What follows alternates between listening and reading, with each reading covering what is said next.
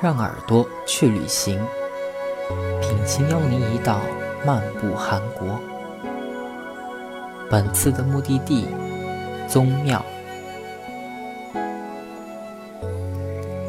散步中路小巷，午后阳光和煦，暖光铺在你我的身上，影子被拉得永长。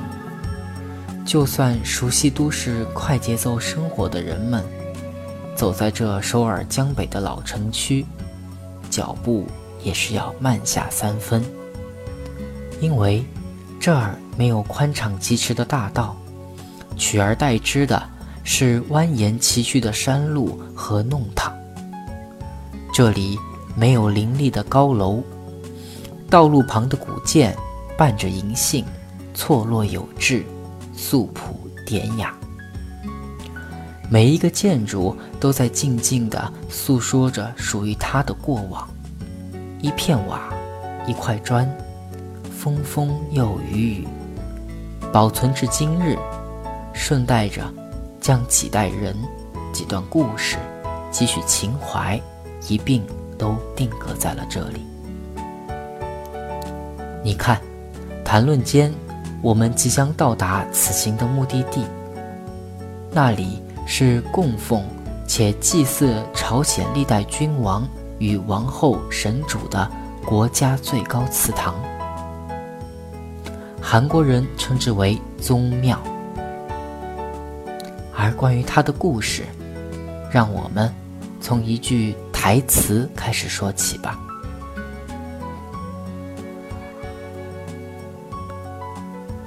喜欢看历史剧的朋友们，经常会听到这样一句台词：“陛下欲知祖宗社稷与不顾吗？”这里所说的祖宗与社稷，在古代是象征最高王权统治的两项重要祭祀活动。一个君王若是置祖宗社稷的祭祀于不顾，无异于是向世人宣示。自己将亲手放弃自家的大好河山。祭祀必然需要特定的祭祀场所，祭祀场所的建设遵从《周礼·考工记》中记载的左祖右社的规则，即以王室的正宫为中心，左侧修建祭祀王室祖先神主，也就是牌位的祠堂。我们称之为宗庙，而右侧则修建祭祀土地作物的祭坛，也就是社祭坛。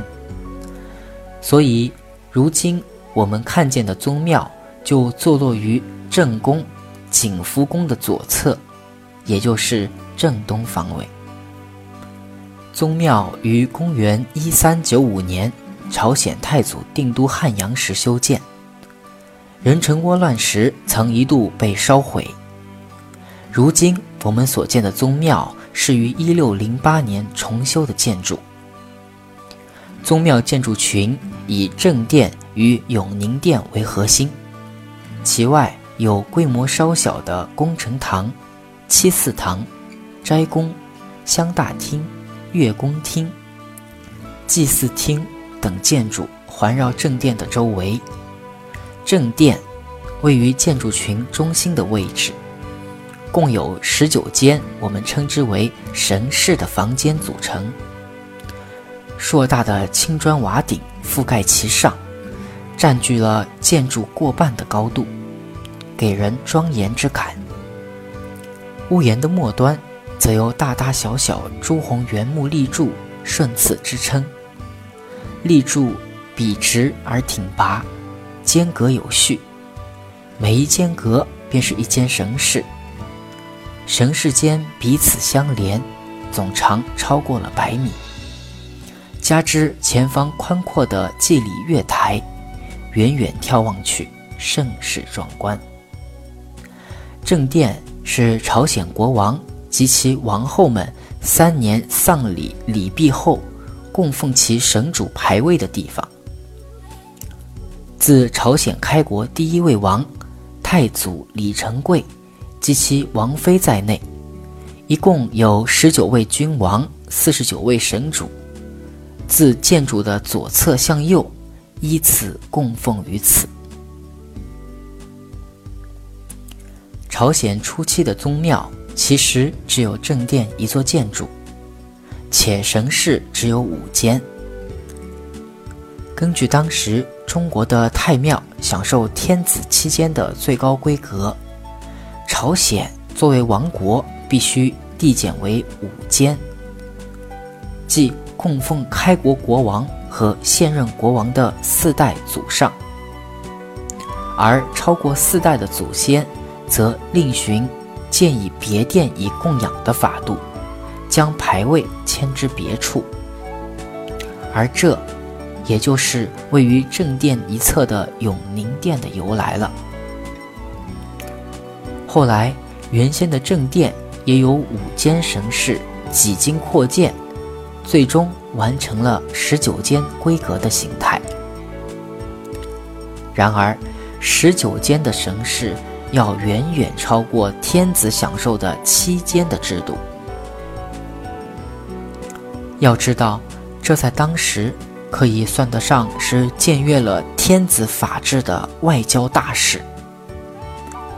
然而，此时。影响整个东亚各国的儒家的魅力，在解决外交争端上起到了绝好的作用。虽则法度明确规定朝鲜王国必须遵治五庙法，但于法理之外，儒家更为重视大义的保存。倘若已故祖上对于国家治理的有功有德的话，便能够享受称之为不迁位祭祀的殊荣，即将其牌位永远供奉，不再挪移。这也就是正殿十九间神室的由来了。被我们所熟知的世宗、世祖、英祖、正祖等大王，正是因为不迁位祭祀制度而得以保留在正殿之中。而相反的，永宁殿内除却供奉着太祖李成桂的四代祖先之外，那些历史中未能留有功德的君王，便也供奉于此。诸如我们所知道的文宗、端宗，便供奉在这里。所谓东亚人的哲学，便是法外有情，尊义修德。关于宗庙的问题，两国使臣于法理之外讲求大义，来往接洽时，于此处也就心照不宣地避之不谈。虽则法理不当，但历尽大明、大清两朝，朝鲜国与中国的外交也从未因此事而断绝过。或许那求同存异的外交法则，在古代。便广泛得以运用了吧。与中国所不同的是，韩国的宗庙将建筑连同整个宗庙祭祀的仪式一并完好保存至今日。因此，在宗庙的建筑群于一九九五年被联合国教科文组织评定为世界文化遗产之后。